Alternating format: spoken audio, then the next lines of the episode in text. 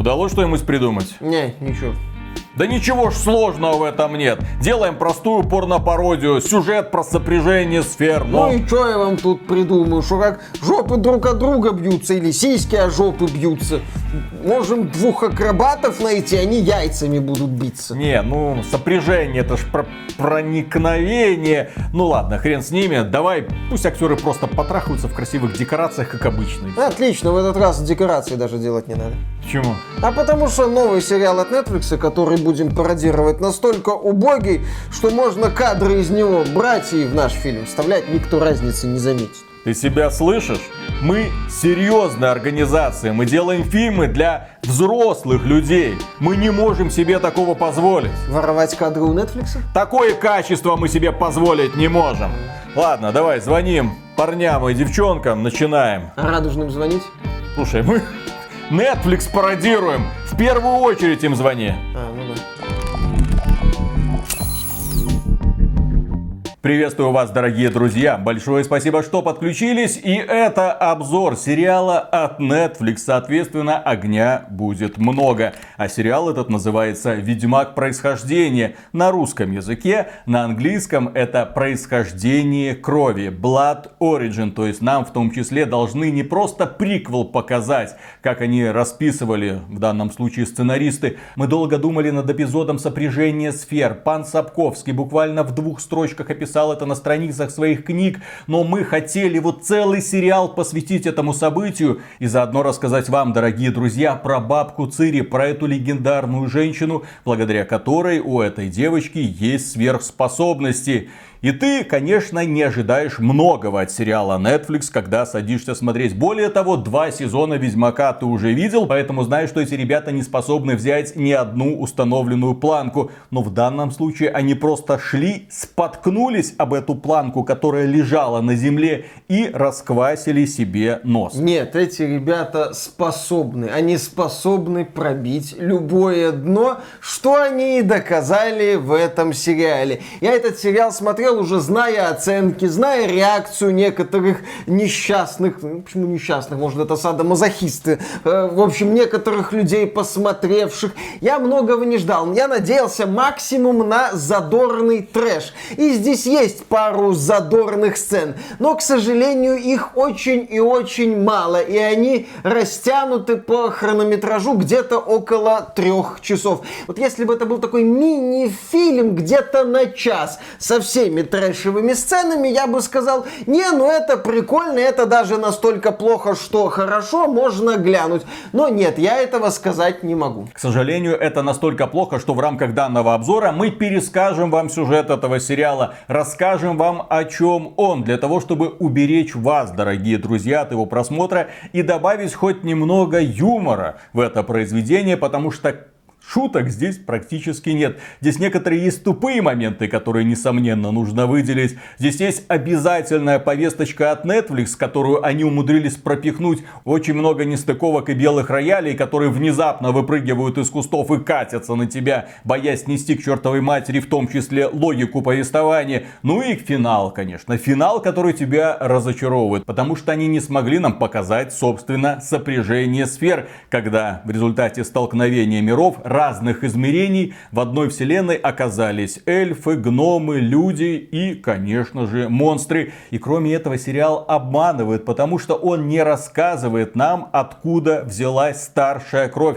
благодаря которой у Цири есть способность пронзать пространство и время. Авторы такое ощущение, что не читали Сапковского и, конечно же, они не играли в игры, потому что ребята из CD Projekt Red, они пытались дать объяснение. Там есть много намеков, там есть много маленьких таких замечаний замечаний, когда нам объясняют, кто были предки Цири, откуда у них такие способности, как эльфы долгое время вели эту генетическую линию, потому что она была критически важной для них. Они хотели сохранить род, дети которого могли перемещаться в пространстве и во времени, а потом внезапно все оборвалось, потому что какая-то там эльфийка полюбила человека, и в итоге эти гены затерялись в веках и проснулись в итоге в Цири. Ты думал, ну вот, мне покажут, я наконец-то все это узнаю. И тебе показали сказали и мне показали. Сюжет начинается с Лютика. Э, собственно, да, Лютик заявлен в качестве одного из персонажей этого сериала, и у людей возникали вопросы, а при чем тут он? Тут же вроде как приквел, там чуть ли не 1200 лет до событий, все как надо, но ведь Лютик есть, посмотрите, Лютик из сериала от Netflix, там, где еще Геральт есть, пока еще Генри Кавилл, но скоро уже будет не Генри Кавилл, ну вот Лютик. И вот почему здесь Лютик. А дело в том, что здесь какая-то эльфийка травит Лютику восхитительную историю, без кота и без лампы, но вот именно что она рассказывает ему об этом. То есть Лютик нужен просто для того, чтобы в сериале появилось хоть одно знакомое лицо. Причем это лицо выступает не рассказчиком, а слушателем. И не появляется вплоть до самых последних кадров. Да, здесь Лютик появляется в начале на несколько минут и в конце на несколько минут. Все. И вот эта эльфийка подходит к нему и говорит, сейчас тебе расскажу такую историю, ты просто охренеешь. Он такой, что это за история? Она говорит, это история семерых семерых людях, которые бросили вызов самой империи и перевернули в итоге всю историю. Ты такой думаешь, ну ладно, кто? Кто эти люди? Она говорит, ну, во-первых, это черная ну, бабка Цири, она здесь черная. Мы не будем даже имена называть. Не запоминайте, они не имеют никакого отношения. Это просто ориентир, чтобы вы их проще узнавали на кадрах. И, естественно, здесь у нас эльфы от Netflix, поэтому они самые разнообразные. Она эльф, она черная, она женщина, она бабка Цири, пра-пра-пра, где-то там бабка Цири. Она в том числе певица, которую знают все. И в том числе она представитель клана воронов. Потому что у нас внезапно не просто эльфы, у нас эльфы-викинги, которые разбиты на разные кланы, которые постоянно сражаются друг с другом, которые все в татухах, которые определяют их принадлежность. Это крутые воители. Чем это отличается от сериала Викинги? Ну, тем, что здесь сюжета по сути нету, а ландшафты, в общем-то, те же. Драки на пустом месте имеются, только вместо людей у нас человечки с заостренными ушками, то бишь эльфы. И вот это первый персонаж. Кроме этого у нас есть топор. Ну, мужик с топором. Есть тесак. Да, вы да, правильно догадались. В смысле мужик с тесаком? Мужик с тесаком. С тесаками, кажется, да. Есть затаившаяся китаянка. Ну, имеется в виду более-менее известная актриса китайская, которую вы недавно могли видеть в фильме... Все везде и сразу. Еще у нас есть смуглый маг. Я не могу это адекватно объяснить, но выражение лица этого мага, вот лицо, мне напоминает лицо Артемия Лебедева. Я не могу рационально это объяснить, но вот такая у меня была ассоциация. При прическа этом, да, у него Варламова. прическа одуван, только такой слегка пожухлый одуван, но он все-таки темнокожий. В общем, это внебрачный сын Лебедева и Адувана. Будет так. И при этом у него есть сестра-близнец. Не родная, но духовная. Угу. Она белая. Вся белая, у нее белые волосы. Он черный, а она белая-белая до костей. В общем, у него, судя по всему, есть сводная белая сестричка, которая, к сожалению, здесь в стиралке не застревает. И в финале, ну, поскольку сценаристы копировали сюжет откуда можно, здесь и викинги, и Звездные войны, и Игра престолов, о, Игра престолов, что у них там самый популярный какой-то был такой маленький-маленький такой, бегал постоянно и всех веселил. А, Динклыч. Соответственно, они взяли низкорослую женщину, мы ее называем Динк Леди. Ну, есть Динклыч, а есть Динк Леди. Да, и вот проблема в том, что они эту низкорослую женщину взяли на роль гномихи. Но есть один нюанс. Дело в том, что гномы, они такие вот широкие, это такие тумбочки. Вспомните того же Золтана и поставьте его рядом с Динклэджем, он будет здоровенным. Вспомните, как показывали Гимли во «Властелине колец». Блин, я понимаю, что я сейчас делаю, я понимаю, какие я сейчас аналогии привожу, но тем не менее, гномов показывали именно такими. Они мощные, они низкие, но широкие, прямо как э, Фил Спенсер в знаменитом меме. В общем, что-то такое. Но здесь именно что маленькая, низкорослая женщина, которая пытается изображать типа мощь мощную гномиху с кувалдой. Лесба кувалда, потому Лесба что гномиха кувалда. у нас, конечно же, еще лесбиянка. И она прах своей умершей возлюбленной смешала с гномьей сталью, и в итоге они теперь вечно ходят вместе, и она разговаривает со своим молотом. И вот нам показывают этот мир. И мир этот не работает от слова совсем.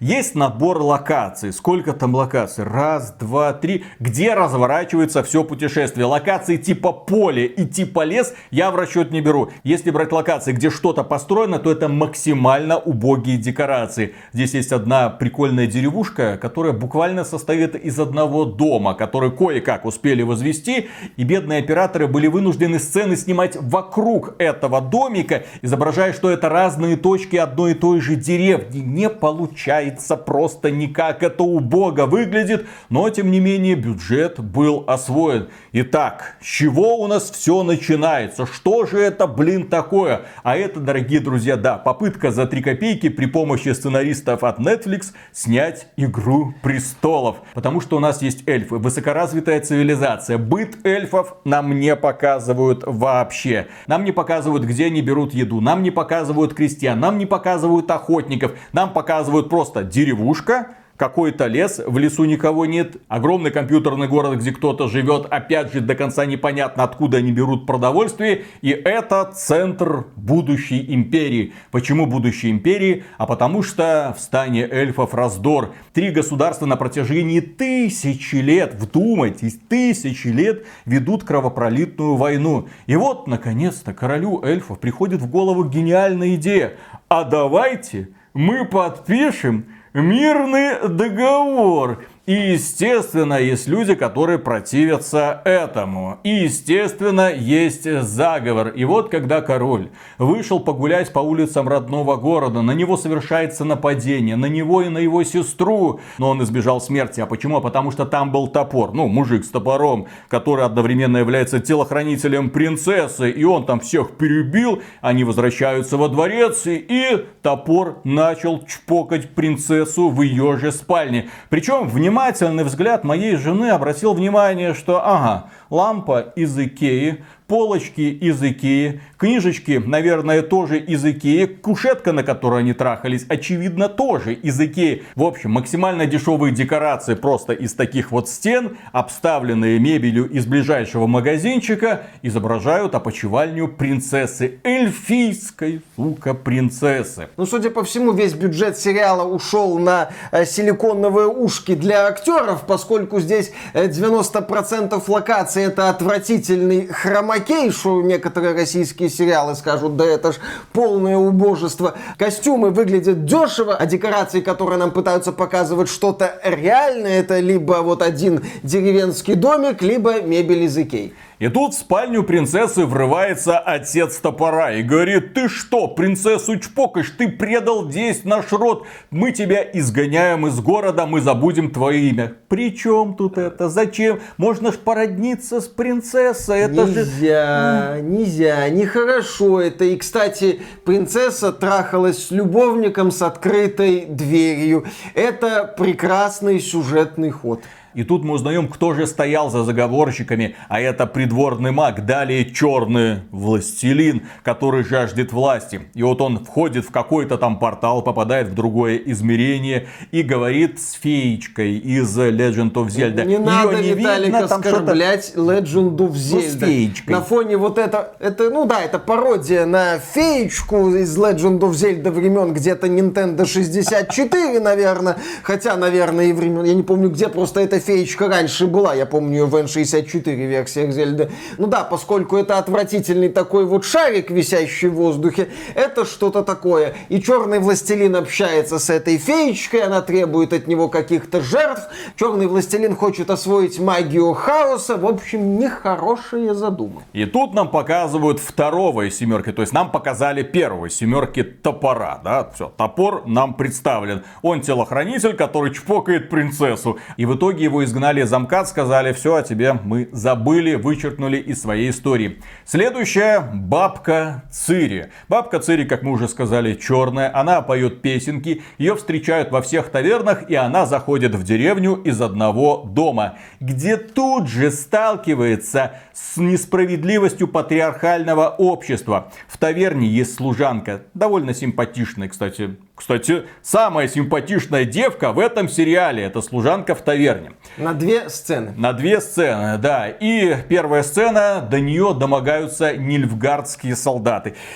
Я знаю, что Нильфгарда еще нет, что это эльфийское общество, но они выглядят и ведут себя как нильфгардские солдаты. Блин, это захватчики, все. Что они делают здесь, в этой деревушке? Они угнетают мирных людей. В деревушке из одного дома солдат, по ощущениям, больше, чем жители этой деревни, по крайней мере, нам их показали в количестве куда большим. И вот они начинают докапываться до этой служаночки. Типа, пошли на сеновал, я тебе покажу мир в красках. Ну, естественно, бабка Цири вступила за служанку и выгнала нильфгарских солдат. А служанка-то оказалась провидицей. И она предсказала, что скоро двое станут одним ты сразишь какого-то монстра и все изменишь. Бабка Цири, естественно, преисполнилась. Но недолго шло ее веселье, потому что нильфгарские солдаты вернулись и посадили ее в тюрьму. Нападение на представителя власти, ёпсель-мопсель. Ее, в общем, должны были повесить. И в этой же тюрьме внезапно оказался топор, который сказал, ага, я из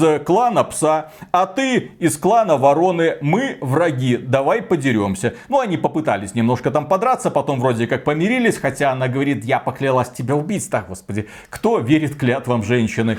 И в итоге внезапно топора выпускают. Почему топора выпускают? За ним пришли. Пошли, пошли, вернемся обратно в город, все нормально, все порешаем.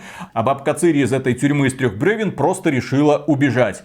И только она убежала и тут же встретила свою сестру. Я думал, господи, это лесбосцена. Нет, это сестра. Они по-быстрому обнялись, переговорили. Ты мне так важна, а ты мне так важна. Я думал, ну сейчас кого-то из них грохнут, и окажется, знаю кого. Да, тут откуда ни возьмись появляется группа ассасинов и грохает сестру бабки Цири. Ассасины, окей, они существуют, они продвигают сюжет, допустим. Кто это? Если я правильно запомнил, в разговоре между топором Топором и Бабкой Цири этих наемников именовали пятой колонной. Да, я, кстати, тоже что-то Пятая такое колонна. помню. На них напала пятая колонна. Э, да, в общем, так сказать, хотят пошатнуть устои государства. Не допустим. Бабка Цири и топор на фоне вот этого вот нападения объединяются и решают отправиться в город, чтобы разобраться, а что такое происходит. Вдвоем против, по сути, империи. А в это время в город съезжаются представители всех королевств, которые сказали,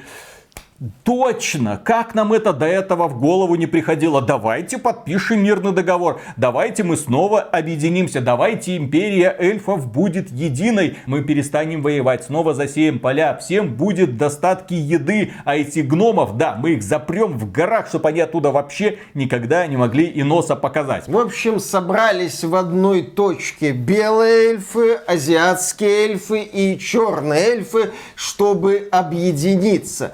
Но вот это вот объединение не всех устраивает, поскольку объединятель готов идти на компромиссы. И, соответственно, есть заговорщики. И заговорщики предлагают надежный, как швейцарские часы, и очень простой план. Убить всех человеков, ну, в смысле эльфов, превратить их в кровавую пыль. А, таким образом, из ниоткуда появляется говный-эффект, который стыдно было бы показать в игре времен PlayStation 2. Здесь этот эффект выдают за монстра. Дракон. И... Какой дракон? Ну, это дракон, у него два рожочка, из которых он пшикает молниями и превращает людей в кровавую пыль. Пш, пш, пш, пш, пш. Он стреляет, да, вот этим лайтнинг-ганом каким Да, а помнишь... Из первого Квейка. А, не обижай первый Квейк. Но слава богу, что принцесса предварительно сказала, ой, у меня животик болит, у меня, наверное, эти дни. И она выходит из зала вместе с черным властелином и военачальником, который очень похож на актера МакКонахи. Но мы его будем называть МакКонагеем. Почему? Ой, скоро узнаете по сюжету, скоро узнаете, почему мы его будем называть МакКонагеем. В итоге мы оказываемся в ядре этого хитросплетенного заговора. То есть там принцесса, черный властелин и МакКонагей, который убили всех королей и объявили себя империей. То есть это императрица, которая теперь владеет всеми эльфийскими городами и народами. Ну, то есть мир Ведьмака, который известен тем, что там многие вещи показаны именно что непростыми. То есть это не тупая сказочная вселенная, это как раз таки вселенная, где есть в том числе интриги, политика. Ну, вот это вот вселенная. И в этой вселенной достаточно поубивать руководителей государств, чтобы стать императрицей. Но императрица это всего лишь пешка в руках черного властелина, у которого есть хитрый план. Он за монолит. Да, он э, за монолит. Он изучает вот эти вот монолиты, которые позволяют ему телепортироваться в другой мир и задумывает недоброе. А в это время бабка Цири и топор приходят в деревню православных эльфов-китайцев. Ну, они там ходят зонтиками, льет проливной дождь, над ними православные купола, и они заходят в таверну. И в этой таверне происходит происходит один из прекрасных моментов этого сериала. Это одна из самых восхитительных в своей убогости экспозиций, которые я видел. Дело в том, что да, бабка Цири и топор не знают, что случилось, что оказывается теперь у нас империя. Они приходят в таверну, не понимают, что в этом мире, садятся за стол, и эльфы за соседним столом начинают орать про то, что вот объединила императрица, теперь вот так. И тут заходят нильфгарские солдаты, которые, ага, заговорщик, а давайте мы этого заговорщика побьем, чтобы другим не повадно было. И начинают его бить. И еще они ищут э, топора и бабку Цири, но они из этого поселения свинчивают. Ну, потому что внешность очень незапоминающаяся, на них никто пальцем не показал во всей этой деревне. И вот мы снова оказываемся во дворце, где сидит уже императрица, и она объясняет на камеру свою мотивацию. Она говорит, что брат планировал всю мою жизнь, я заслуживаю большего, мне нужно завоевать новые миры. А в это время черный властелин, довольно хохоча, заходит в тюрягу, где сидит внебрачный сын Лебедева и Варламова. И он потешается над ним, и уходит. Ну, нам представили внебрачного сына Лебедева и Варламова. Который эту тему с телепортами открыл, но потом понял, что это опасно и решил, что не так. А вот черный властелин говорит, замечательно, надо в этот портал долбиться, ты дурак. А в это время бабка Цири и Топор решают найти затаившуюся китаянку. Топор говорит, да нет, нет, нет, клан призраков, его не существует. Она говорит, блин, его потому и назвали клан призраков, что он сверхсекретный, я тебе покажу, где они живут. Он говорит, да не, не существует. Но в итоге они все равно идут к этой затаившейся китаянке и внезапно натыкаются на погорельцев. Здесь многие события, они происходят за кадром. Нам о них рассказывают. Нильфгардские солдаты вторглись туда-то, спалили такую-то деревню. Нильфгарские солдаты устроили бесчинство в таком-то городе и сожгли его дотла. Ну, то есть это или плохая графика где-то там на горизонте, или ты видишь просто пятерых человек, погорельцев, которые дайте нам что-нибудь поесть. У нас самих нечего есть. Я тебя знаю, ты бабка Цири, спой, пожалуйста, песенку. И это говорит, ну, не время и не место. И тут внезапно все погорельцы начинают петь песню «Черная роза» и уходят с ней вдаль. А бабка Цири и топор в итоге таки находят затаившуюся китаянку. И затаившаяся китаянка им говорит, вы все говно, вы ни на что не способны. Да я вас одна с ножными обоих уделаю. И уделывает. Ну, случается очень неудачная отсылка к матрице перезагрузка, например, в смысле смысле мы наблюдаем бессмысленную боевую сцену, которая в случае с э, вот этим вот сериалом по Ведьмаку очень и очень криво поставлена. Но затаившаяся китаянка говорит, окей, я пойду с вами. И сжигает, кстати, свой шатер. И сжигает свой дом. Вот когда нам в трейлере показывали этот момент, когда они втроем уходят, за их спинами что-то пылает, я думал, что это элемент какой-то мести. Типа они куда-то ворвались, кого-то наказали, сожгли его дом. Нет, она сжигает покидает свой дом и пафосно от него уходит. Зачем это было? А затем, чтобы финальные титры первой серии нам красиво показать. Второй эпизод презентует нам Динкледи. Ну, Динклэш, еще раз напоминаю. И тут у нас Динкледи, низкорослая женщина, да, которая изображает из себя гномью воительницу. И, конечно же, мы сталкиваемся со вторым эпизодом патриархальности эльфийского общества. Она хочет зайти в таверну, а ее посылают. Мол, ты кто такая? Ты женщина, ты еще и гном гномиха, мы тебя туда не пустим, мы будем сами курить свои сигары. И она говорит, ща, ща, ща, ща, ща, ща, пацаны, сейчас разберемся. Залазит в окошко, избивает всех эльфов и забирает у них сигару. Э, но как она их избивает, нам не показывают. Вообще с этой Динкледи связаны забавные моменты, поскольку по сюжету сериала она крутая воительница гномиха, но в реальности, да, это женщина соответствующего роста с соответствующими, естественно, физическими возможностями. Но в редких кадрах, когда она дерется, нам сериал отчаянно пытается впарить тот факт, что она мощная гномиха с кувалдой, и эта кувалда типа там одним ударом может снести противника. Вот эти вот боевые сцены с Динкледи это лучшее, что есть в сериале, потому что это формат, это настолько плохо, что даже хорошо. А в это время Черный Властелин и МакКонахи принимают совместную ванну я не шучу. И они обсуждают, а что нам делать с бабкой Цири и топором?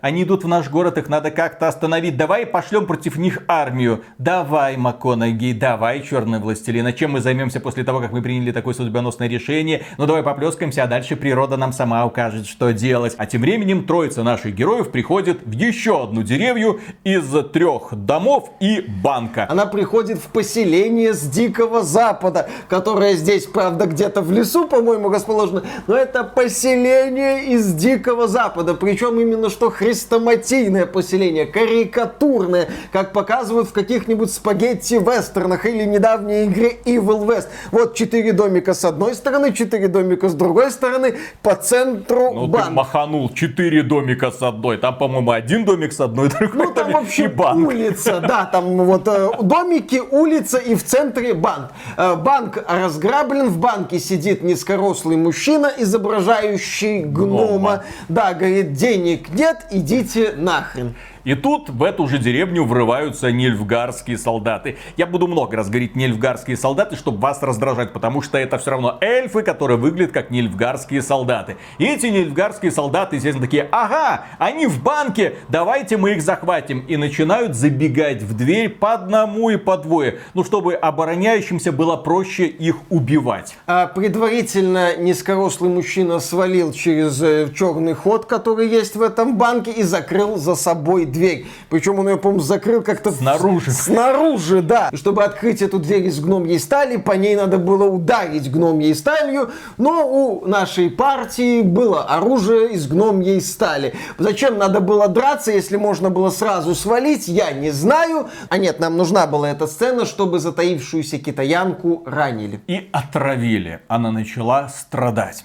И вот мы снова переносимся во дворец, где императрица рассказывает, как она хотела вырваться из тесноты тисков. И вот она ходит, страдает, что ее никто ни в грош не ставит, что настоящая власть у МакКонахи и у Черного Властелина. И тут на нее во дворце совершают нападение, которое говорит, что эльфы страдают, им нечего есть, сдохни скотина. Но в итоге ей удалось избежать смерти. Ее спасает юный чародей.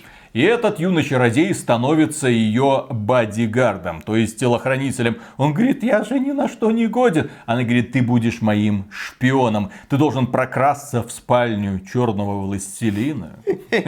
И сам знаешь, что ты там будешь делать. Что мне там делать? Ты должен похитить у него этот тайный фолиант, с которым он никогда не расстается. И благодаря этому мы научимся контролировать силу монолита. И мы тогда его возьмем в плен и будем его использовать использовать. И она забирает у него плащ для того, чтобы выйти в город и посмотреть, как люди живут. Выйти тайно из хорошо охраняемого дворца в центре империи. Ну, это нормальная тема. В принципе, в той же Игре престолов в Доме дракона это использовалось. И там, и там наитупейший момент. Нет, это, кстати, нормальный Ты момент. не можешь в тайне выйти из а, королевского дворца. Королевский дворец и тайные проходы это штамп, который есть в абсолютно да, да, да, любом да, да. сериале, посвященном вот либо фэнтези, средневековью, либо настоящему да, средневековью. Да, Миша, да. Без тайных проходов королевского дворца, вообще любого замка не существует. Хорошо, тогда давай рассказывай про тайную слежку. Ну да, то есть она выходит в город, чтобы посмотреть, э, как живут люди. Ой, а и... люди-то плохо живут. И в этом огромном городе ее случайно толкает Макона Гей, куда-то идущий по своим делам.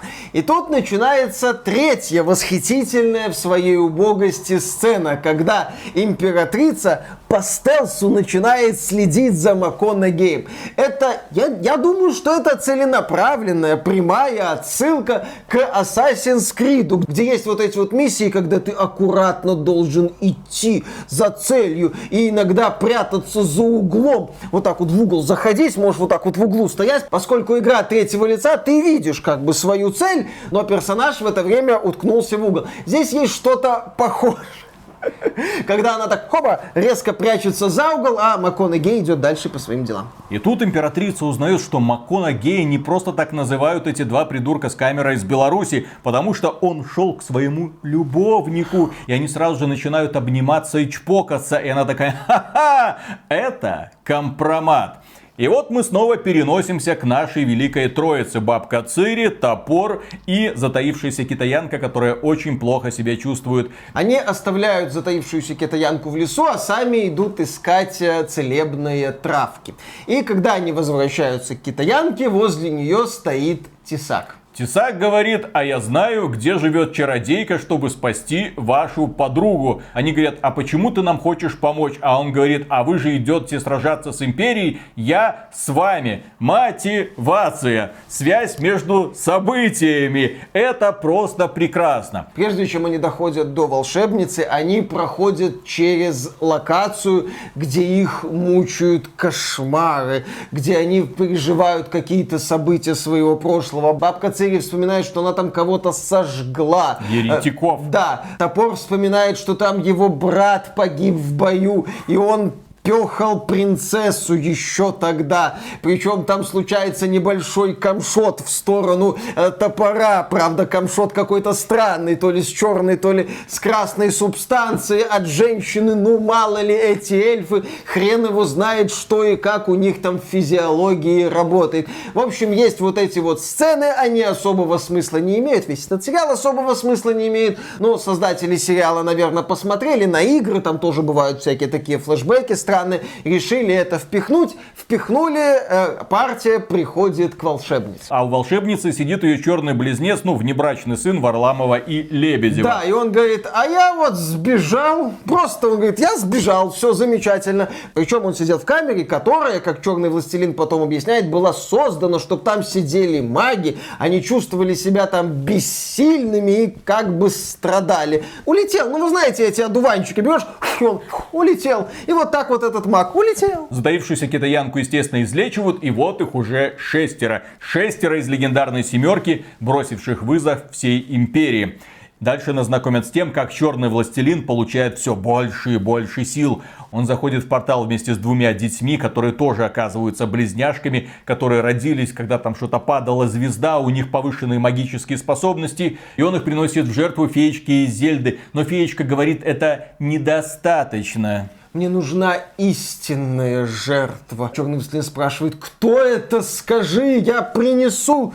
Но нет ответа. Действие переносится к отважной шестерке. Внебрачный сын Лебедева и Варламова говорит, а я знаю, как нас телепортировать во дворец. Где-то тут находится монолит. Я вас отведу к монолиту, и мы телепортируемся. Они приходят к этому монолиту, находят там нильфгарских солдат, убивают их, естественно, и телепортируются. Но куда-то не туда. И вот в этом где-то не туда они натыкаются на огромную болотную пиявку. Которую побеждают портальной магии. Конец второй серии. Третья серия. Отважная шестерка знакомится с Динкледи. Она в них просто начала бросать камни, когда они шли по дорожке. Она такая, иди сюда, иди сюда, иди сюда, иди ко мне, иди ко. И они к ней подходят. И она им говорит, вы знаете, я лесбиянка. А еще над городом летает какой-то дракон, нам надо его победить.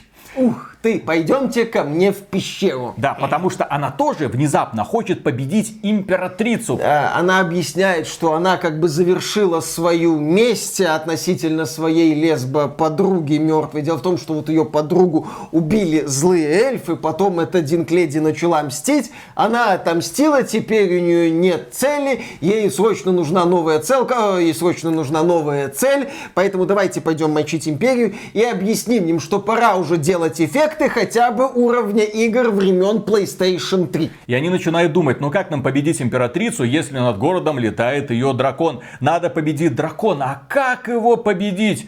И тут близнецам приходит в голову прекрасная идея. Ну, близнецы Белая Чародейка и внебрачный сын Лебедева и Варламова. Они говорят, надо объединить силу зверя силой человека. Мы родим свое чудовище, которое в итоге уничтожит этого зверя. И бабка Цири такая, господи, мне ж напророчили недавно я, я, можно я буду первым ведьмаком? It's literally me, в общем, орет бабка Цири, но поскольку в результате этой мутации эльф погибнет, поэтому они решают напоследок побухать и повеселиться. Бабка Цири бухает с топором в том числе в лесу, они там чпокаются, засыпают, на утро бабка Цири просыпается, а э, топора нет, она идет в пещеру к Динкледи, а там уже из этого вот топора делают топора монстра. Топора ведьмака. Топора ведь... Топору... Испытание травами а, начинается. Да, причем это испытание травами упоминается чуть ли не один раз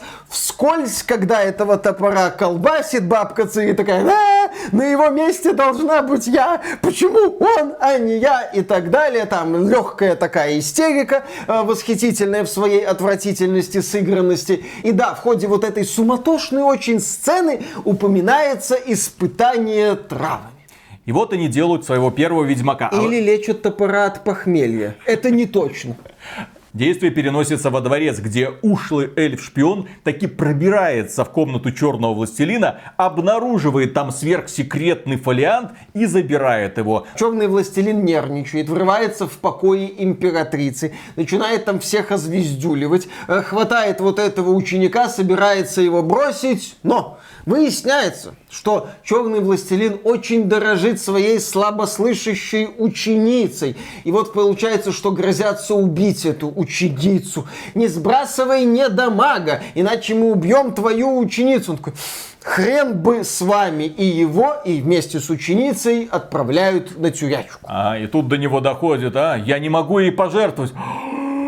Так вот, что такое настоящая жертва, да. Их отводят в итоге в ту самую камеру, где сидел когда-то внебрачный сын Лебедева и Варламовой. В это время затаившаяся китаянка делает свои дела.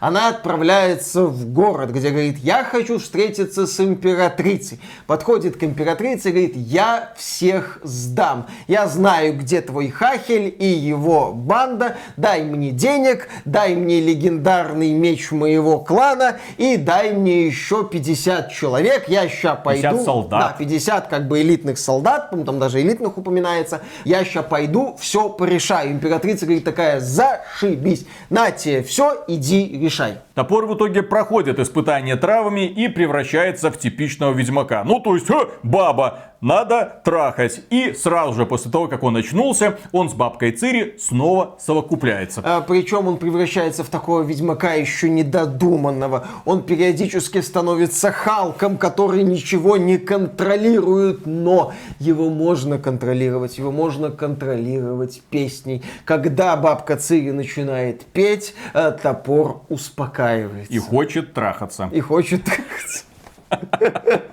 В общем, понимаете, он как бы успокаивается, но в то же время возбуждается. Это уникальная такая песня. А императрица и ее маг-шпион все ходят вокруг этого монолита, пытаются открыть портал. Внезапно выясняется, да, что маг, он еще маленький, многое не умеет. Он там может что-то подолбиться об этот монолит, но э, по-настоящему возбудить магию в монолите может только черный властелин. И императрица вынуждена обратиться к черному властелину за помощью. Тот говорит, хрен с тобой, я готов. Затаившаяся китаянка приходит к заговорщикам и говорит, ребята, пошли со мной, все, путь во дворец практически уже открыт. Пошли, пошли, я со всеми договорилась. Но они собирают вещи, такие, ну все, затаившаяся китаянка не может врать. Заходят в очень-очень узкий такой вот переход между двумя скалами и тут видят перед собой 50 элитных нильфгарцев. И они такие, ты нас обманула. Она подъезжает на коннике к нильфгарцам и говорит, ха-ха, я вас обманула. Нильфгарцы такие, ха-ха, сейчас мы их всех замочим. И тут она отворачивается от нильфгарцев и говорит, ха-ха, это я вас обманула. И тут с двух сторон этого каньона появляются наемники во главе с классным дядькой, наверное, самый яркий персонаж этого шоу, Однояйцевый. Он говорит, что это всего лишь прозвище, доказательств нет. Вот это, кстати, было смешно. Это чуть ли не единственный такой по-хорошему смешной момент. Они убивают всех этих нильфгарцев и переодеваются в их броню. Как они избавились от крови, броня там подходит. Причем даже вот это вот Динкледи получает броню и тоже по стелсу проходит в город. А бабка Цири со всеми своими дредами кое-как на голову напяливает шлем чем, не спрашивайте как. Дреды торчат во все стороны, лицо более чем узнаваемое, но она едет впереди колонны. Где-то там в центре колонны находится Динкледи. В общем, вся эта небольшая армия едет в сторону города для того, чтобы надавать всем по щам. Конец третьей серии. Начинается четвертая серия, и меня смутило то, что она по хронометражу уступает предыдущим. Первая серия час, потом по 50, а сейчас 40 минут всего-навсего. Думаю, нифига себе, тут же у нас как бы дворцовый переворот, сражение с монстрами, нужно со всеми порешать. На что сценаристы говорят, чаще, чаще, сейчас все будет, сейчас все сделаем. Дальше почти скороговоркой. Черный властелин вместе с семью, по-моему, нильфгарскими солдатами и Макканагеем заходит в портал э, завоевывать мир. Осваивать новый мир. Завоевывать. Ну, да, черный... Они отправлялись с фразой императрицы «Завоюем же этот мир». Ну да, зашли, в общем, в эту мертвую реальность, где живет недофеечка из The Legend of Zelda, и начали осматриваться. В это время черный властелин кокает свою помощницу и получает магию хаоса. Сверхсилу да, он получает. суперсилу. И у него-то в чем была проблема? Он же как бы низкородный, ему было душно в этом высшем обществе. И он буквально не мог дышать в окружении этих высокопарных чмошников. Поэтому теперь он покажет, кто тут по-настоящему главный. Команда Маканагея пытается его остановить, но он открывает портал, говорит, идите в жопу. Маканагей отвечает с удовольствием и сливаются в портал. Маленькая подробность для людей, которые более-менее знакомы с лором Ведьмака. МакКонагей это Эридин. Это король дикой охоты. Да. Вот так нас подвели к этой истории. Мощный высокий эльф внезапно оказывается геем, светловолосым, с кучеряшками. И да, он ну такой. Он такой прикольный. В общем, да, его отправляют нахрен из этого сериала. В это время все наши заговорщики в нельгарской броне проникают в город, подъезжают ко дворцу и говорят, так, мы тут привели тебе топора. Вот, ты хотела с ним зачать потомство, пожалуйста, иди, зачинай с ним потомство. В общем, топора приводят к императрице. Императрица говорит, слушай, ну я тут всех убила, потому что они меня ни в грош не ставили, но теперь мы с тобой начнем новый мир. Топор в это время хмурится и говорит, ты весь мой клан вырезала. Она сказала, я по-другому не могла. А потом она оборачивается к затаившейся китаянке, которая утверждает, где же мой легендарный меч? Я тебя твоим же мечом и убью. Потому что ты предала типа своих друзей, так нельзя. Одновременно с этим наемники, которые пришли с великой семьей, семеркой начали резать нильфгарцев. Но их всего 50, а нильфгарцев много. Соответственно, нужен бунт. И бабка Цири собирает всех людей на площади и начинает толкать одну из самых дерьмовых, вдохновляющих речей, которые я когда-либо слышал. Нас угнетают, мы должны восстать, хватайтесь за вилы, вперед! В общем, да, они взламывают там зернохранилище в надежде, что там будет зерно, но там его нет, они такие, вот посмотрите, как вас унижают, срочно валите этих угнетателей. Когда речь заканчивается, публика смотрит на бабку Цири, как на полную дуру, тишина висит. молчание, но, но. Сила песни. Сила песенки. Все начинают петь эту песенку «Черная роза». И эта песня внезапно вдохновляет всех баб, которые пришли на площадь. Все бабы хватают вилы, цепи, какие-то там, ну, все что угодно хватают и идут молотить нильфгарских солдат. Сносят их просто нафиг. От солдат не остается ничего. Регулярная армия, мужики, да кто вы такие? Страшнее бабы со сковородой нет ничего, даже если она эльфийка. В общем, мы подходим к финальной части. В городе бунт, часть партии уничтожает статистов, э, новый ведьмак сражается с демоном, который внезапно... Дракон. начи- Ну, мест... Дракон, демон, говноэффект, я бы вот так называл. Я не знаю. Я когда смотрел на этого демона, такой, о, а наработки из отмененного проекта Witcher Rise of the White Wolf, э, судя по всему, где-то нашлись. И Не их решили- обижай, там была куда лучшая графика. ну, если что, Witcher Rise of the White Wolf это должна была быть специальная консольная версия первой части The Witcher, которую впоследствии отменили. Занималась этой игрой какая-то французская студия, она с CD Projekt Red не сработалась. В любом случае эффекты отвратительные, бой отвратителен, это просто какая-то комедия. Бабка Цири тем временем разбирается с императрицей, толкают речь формата «Да ты, вот я думала, ты не такая, а ты такая, ты все равно хочешь там кого-то угнетать, а угнетать нельзя». Это, Вот кстати, тебе- Миша не шутит, потому что, да, мы когда были в кланах, мы были сапогами, мы были вашими сапогами, мы давили простой народ, мы были ничем не лучше тебя, но теперь мы лучше тебя, а ты угнетаешь простой народ, поэтому на тебе ножик в пузо. Ты можешь так вот посидеть, и есть шанс, что тебя найдет твой лекарь и спасет. Можешь достать его и умереть. Там есть восхитительная в своей идиотичности сцена, когда эта императрица э, ковыляет к трону, садится на него. Тут в этот э, тронный зал врывается разъяренная толпа, где есть, кстати, предводитель наемников.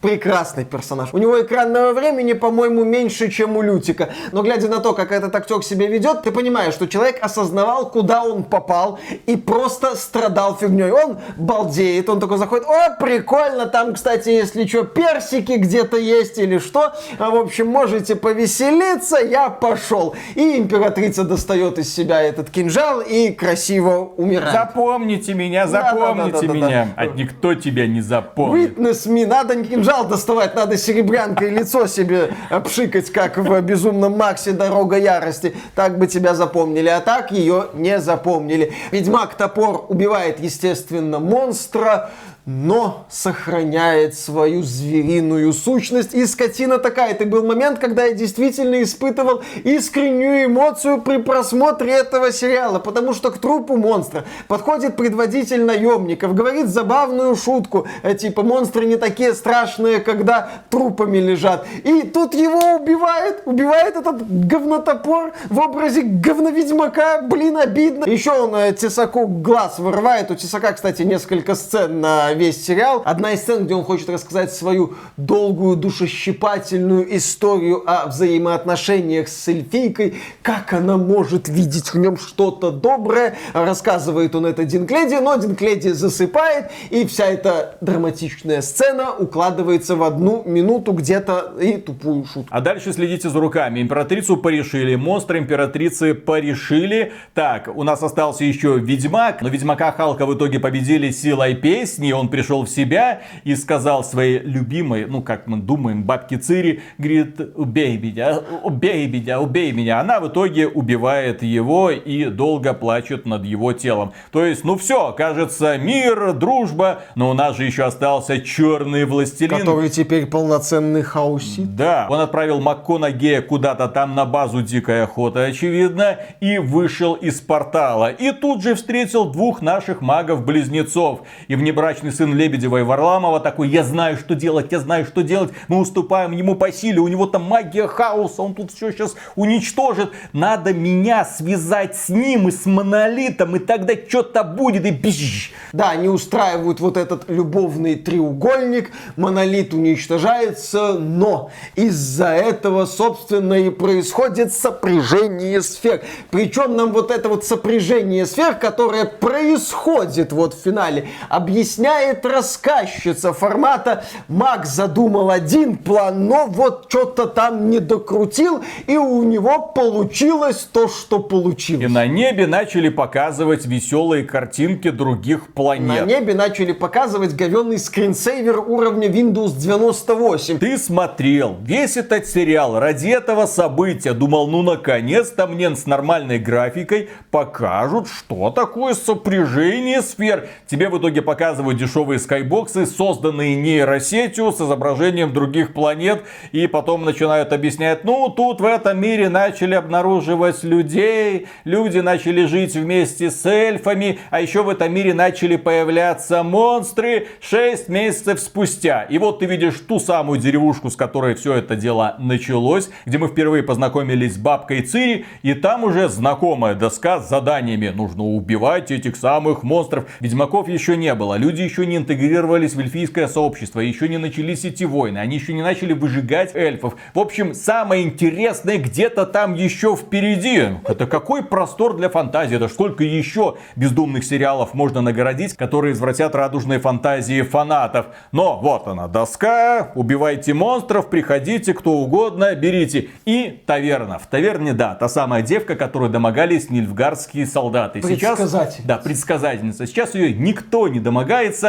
Там же сидит э, бабка Цири, поет песенку. И, о боже мой, у бабки Цири животик. Мы понимаем, ага, там ребеночек. Ребеночек от топора ведьмака. Вот она, старшая, сука, кровь. И ты такой, Любой человек, который хоть сколько-нибудь знает вот эту всю историю ведьмачу, да, происхождение, это все на что вас хватило, твари, это все, что вы в итоге сделали. Эльф-ведьмак трахнул какую-то девку, которая в итоге стала пра-пра-пра-пра-пра бабкой Цири. Что это? Зачем это? Почему это? Ну и в итоге, да, нельзя не заметить, что сценаристами этого сериала были женщины, которые очень сильно ненавидят мужиков. Ну давайте, следите за руками. У нас было 7 героев.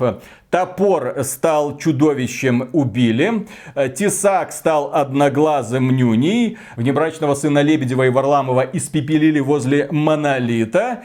Зато Динкледи осталась, белая чародейка осталась, бабка Цири осталась. И, конечно же, осталась затаившаяся китаянка, которая получила свой меч и ушла в свою избушку которая сгорела, ну, кто помнит, что она сгорела? Ну, короче, восстановила, заново ее отстроила. И в конце нам показывают Лютика, который косплеит зрителей этого сериала. В смысле, охреневает от происходящего и пытается понять, что за фуфло ему только что скормили.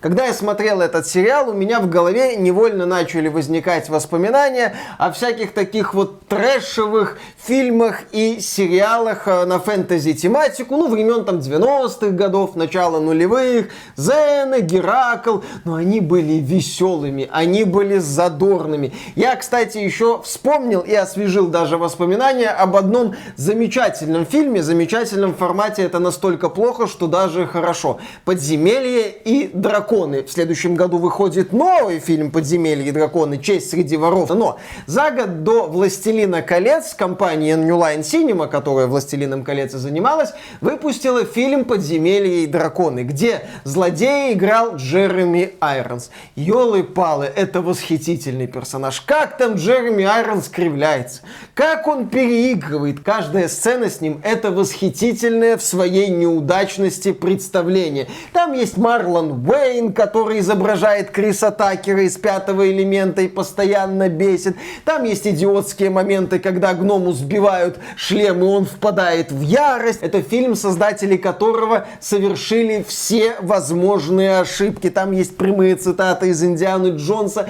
Ты вот его смотришь, ты его вспоминаешь, тебе весело. Поэтому, если вы хотите задорную трэш-фэнтези, посмотрите «Подземелье и драконы». Вам будет хотя бы смешно. Потому что в «Ведьмаке» реально большую часть времени просто скучаешь. Если рассматривать «Ведьмак» происхождение в отрыве от вселенной «Ведьмака», то даже так получается бестолковая пластиковая жвачка, где ты не понимаешь мотивацию персонажей. Императрица, которую не ценили, планировали за нее, задумала дворцовый переворот, всех убила и в итоге объединила все эльфийские земли, потому что у нее появился дракон. Откуда этот дракон? Почему этот дракон стал ей подчиняться? Да не надо тебе никаких объяснений. Черный властелин, который низкорожден, он пробился на самый верх, стал верховным магом, он умеет открывать портал, он умеет там объединять миры, еще немного, и он станет самым сильным на планете. Зачем ему это? Потому что эти высокородные эльфы меня в буквальном смысле душат, и поэтому надо их всех истребить. Я не знаю, МакКонахи, МакКонахи, хорошо. Мотивация МакКонахи, почему он в эту интригу влез? Нет ответа. Семь человек, которые бросили вызов всей империи, это просто смешно. Персонажи унылые, которые описываются буквально одним или двумя словами. Бабка Цири, топор, тесак, Динкледи, черный дуван, белая чародейка. Все, за ними нет истории, за ними нет характеров. Они иногда пытаются так, так, так, так, так. Минутка экспозиции. Возвращаемся в прошлое, вспоминаю своего брата. Да мне плевать и на тебя, и на твоего брата, и на твой клан. Я не знаю, кто это. Вы не сумели пролезть мне в сердце, в мою душу. Вы меня никак не зацепили. Единственный человек, по-моему, во всем этом сериале, который верил в роль, которую исполняет, это Однояйцевый, блин, предводитель вот этой банды. Все. Остальные пришли отработать зарплату. Так же, как и человек, который рисовал спецэффекты и монстры. Дешевейший эффект фаербола в руке. Уважаемые ребята из Netflix, если у вас закончились профессионалы, обратитесь. В России живет самородок, бэткомедиан, который делает эффекты гораздо лучше, чем ваши высокооплачиваемые профессионалы. Да, ребята, когда говоря о ваших эффектах, хочется вспомнить фильмы с Сашкой Невским, их, кстати, хочется вспомнить... Мантикора вспоминается фильм, который Бэткомедиан обозревал. Ну, опять же, что ключевое? Мы будем вспоминать всяко разный трешак. Но здесь у нас приквел, ответвление, Вот вроде как именно. важному сериалу же- от да, Netflix. То есть, если в отрыве от сериала Ведьмака, то получается просто бездарная штамповка. Но это же приквел Ведьмака. История сопряжения сфер, происхождение старшей крови. Причем эти истории мы знаем, мы это в книгах читали, мы это в играх видели. Вам нужно было просто взять это из первоисточника и пронести. Но нет, зачем-то заново всю эту конструкцию придумали, причем придумали бездарно и отвратительно. Старшую кровь испоганили, сопряжение сфер туда же, испытание травами, первый ведьмак, эльф, вы там совсем кукухой поехали. Во вселенной Ведьмака знают тех чародеев, которые придумали испытание травами. Блин, а здесь в этой киностудии, где есть отдельная сценарная комната, этот маленький сейф спейс, где собираются самые лучшие сценаристы Голливуда, которые думают, как же нам это превратить в искусство, вот эту писанину этого бездарного Сапковского, как нам из этого сделать искусство, как нам удивить людей. В итоге они выжили из себя четыре убогонькие серии с минимальной экспозицией, естественно, мультикультурализм во все щели. Когда я увидел эту деревушку православных китайских эльфов, я просто глаза закрыл руками. Это как вообще вам это в голову пришло? Благо это мелькает там в паре кадров, но Ну, ты успеваешь, смешно. да, это увидеть.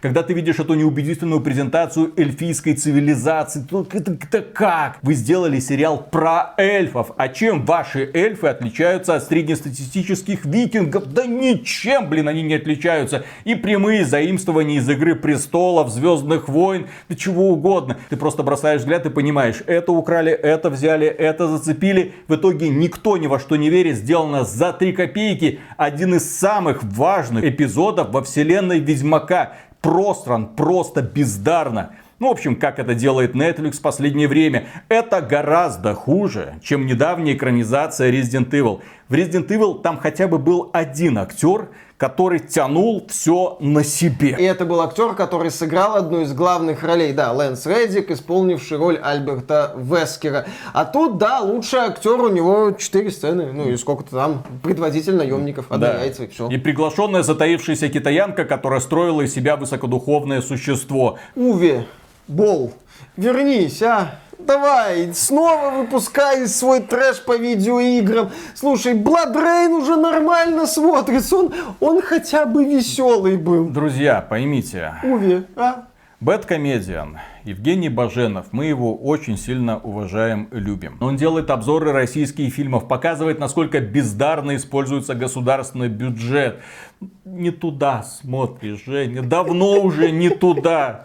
Посмотри, во что превратился Голливуд. Посмотри, что из себя высирает Netflix. Посмотри, пожалуйста, во что он превращает любимые многими вселенные. Обрати внимание, это же золотая жила для тебя. А российские сериалы стали снимать гораздо лучше. Ты смотришь их, да, там уже и актеры хорошие, и камера хорошая, Концовки, и цветокор, правда, и эффекты уже более-менее годные. А когда ты обращаешь внимание на то, что создает Голливуд по мотивам очень хорошо раскрученной и популярной вселенной, тебе становится невероятно грустно, тебе становится даже мерзко. Ты не ожидал такого плевка. И это после того, как ты посмотрел два сезона Ведьмака. Как я уже говорил, планка стояла не очень высоко. Ты ожидал, что будет говно. Но ты не ожидал, что это будет настолько жидкое и вонючее дерьмо. В общем, дорогие друзья, это все. Мы страдали ради вас. Я думаю, заслуживаем лайка. Подписывайтесь на этот канал, оставляйте комментарии, что вы думаете по поводу того, что делает Netflix. Ждете ли третий сезон Ведьмака? В ожидании и в предвкушении ли вы от четвертого сезона Ведьмака?